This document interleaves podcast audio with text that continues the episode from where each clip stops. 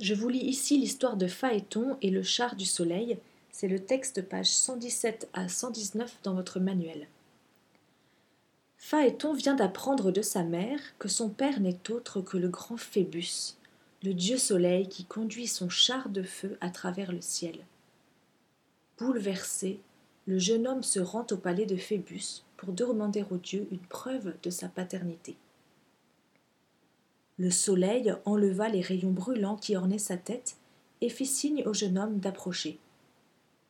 Tu es bien mon fils, lui dit-il en le serrant dans ses bras.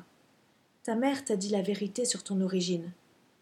Et pour que tu n'en doutes pas, en guise de preuve, demande-moi ce que tu veux, je te l'accorderai. J'en prends pour témoin le Styx, le marais infernal que je ne connais pas et par lequel jurent les dieux. Mon père, Puisqu'il en est ainsi, prête-moi ton char et laisse-moi le conduire toute une journée à travers le ciel. Phaéton n'avait pas plus tôt prononcé ces mots que le soleil se repentait de la promesse qu'il venait de faire si imprudemment. Si seulement je pouvais rompre mon serment, fit-il en, en secouant la tête. C'est la seule chose, mon fils, que je te refuserai. Hélas, il ne m'est pas permis de revenir sur ma parole je peux du moins te déconseiller une tentative si dangereuse.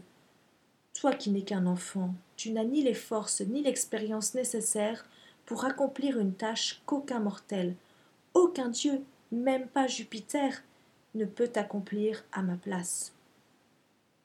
Tu n'imagines pas comme le chemin à suivre est difficile. Au départ, le matin, la pente est si raide que les chevaux, pourtant fringants, ont de la peine à la gravir. Au milieu du jour, la route franchit de tels sommets que moi-même, en voyant la terre et la mer de si haut, j'en tremble d'épouvante.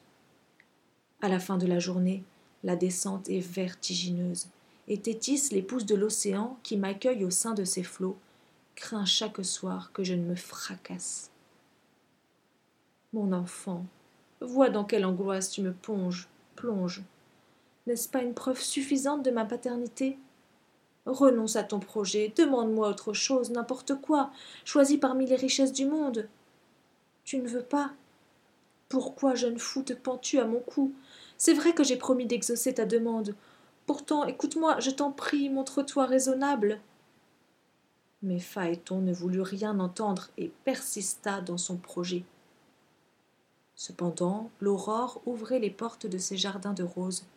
Lucifer, l'étoile du matin, rassemblait le troupeau des autres étoiles et s'éloignait avec elle. Le croissant de la lune pâlissait, le monde entier prenait une couleur de rose. Phébus alors ordonna aux heures d'aller chercher ses chevaux dans leur écurie, où ils s'étaient gorgés d'ambroisie, la nourriture céleste des dieux. Ils sortirent, vomissant des flammes. Phébus enduisit le visage de son fils d'une lotion destinée à le protéger des brûlures, et fixa sur sa chevelure une couronne de rayons.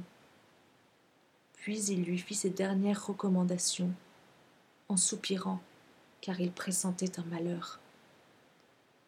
Ne te sers pas de l'aiguillon pour piquer mes chevaux. Ils n'ont pas besoin qu'on les presse. Il faut au contraire les freiner. Pour maîtriser leur fougue, tiens fermement les rênes. Ne traverse pas le ciel en ligne droite. Prends le chemin oblique qui décrit une large courbe. Comme je passe toujours par là, tu n'auras qu'à suivre la trace des roues. Évite l'épaule. Ne va ni trop haut ni trop bas. Trop haut, tu risquerais d'incendier les demeures divines. Trop bas, de faire flamber la terre.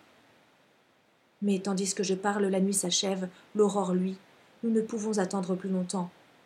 Va, mon enfant, que la fortune te protège.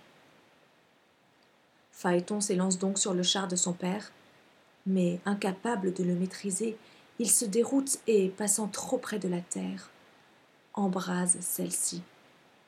C'est alors que la peau des Éthiopiens noircit, que la Libye se transforme en désert et que le Nil, épouvanté, s'enfuit au bout du monde pour cacher sa source en laissant ses sept embouchures devenir sept vallées de sable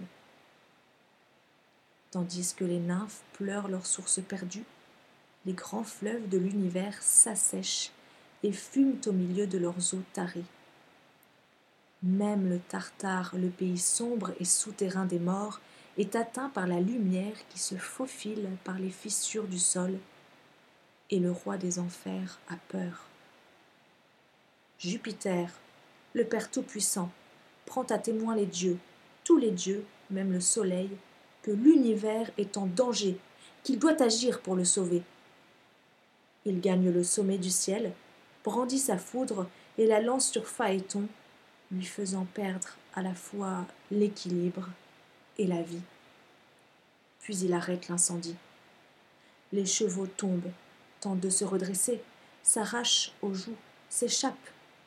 Dans l'espace roulent et s'éparpillent rennes, débris du char, rayons des roues brisées, tandis que Phaéton, la chevelure en flammes, dans sa chute traverse toute l'étendue du ciel en laissant au passage une trace lumineuse, comme le font certaines étoiles. C'est l'Éridan, un fleuve d'Italie, qui le recueille, loin de sa patrie. Les nymphes des eaux baignent son corps fumant, l'ensevelissent et gravent ses vers sur son tombeau. Phaéton l'audacieux, qui voulut traverser les cieux sur le char du soleil. Il ne sut pas le diriger. Son mérite est d'avoir tenté un exploit sans pareil.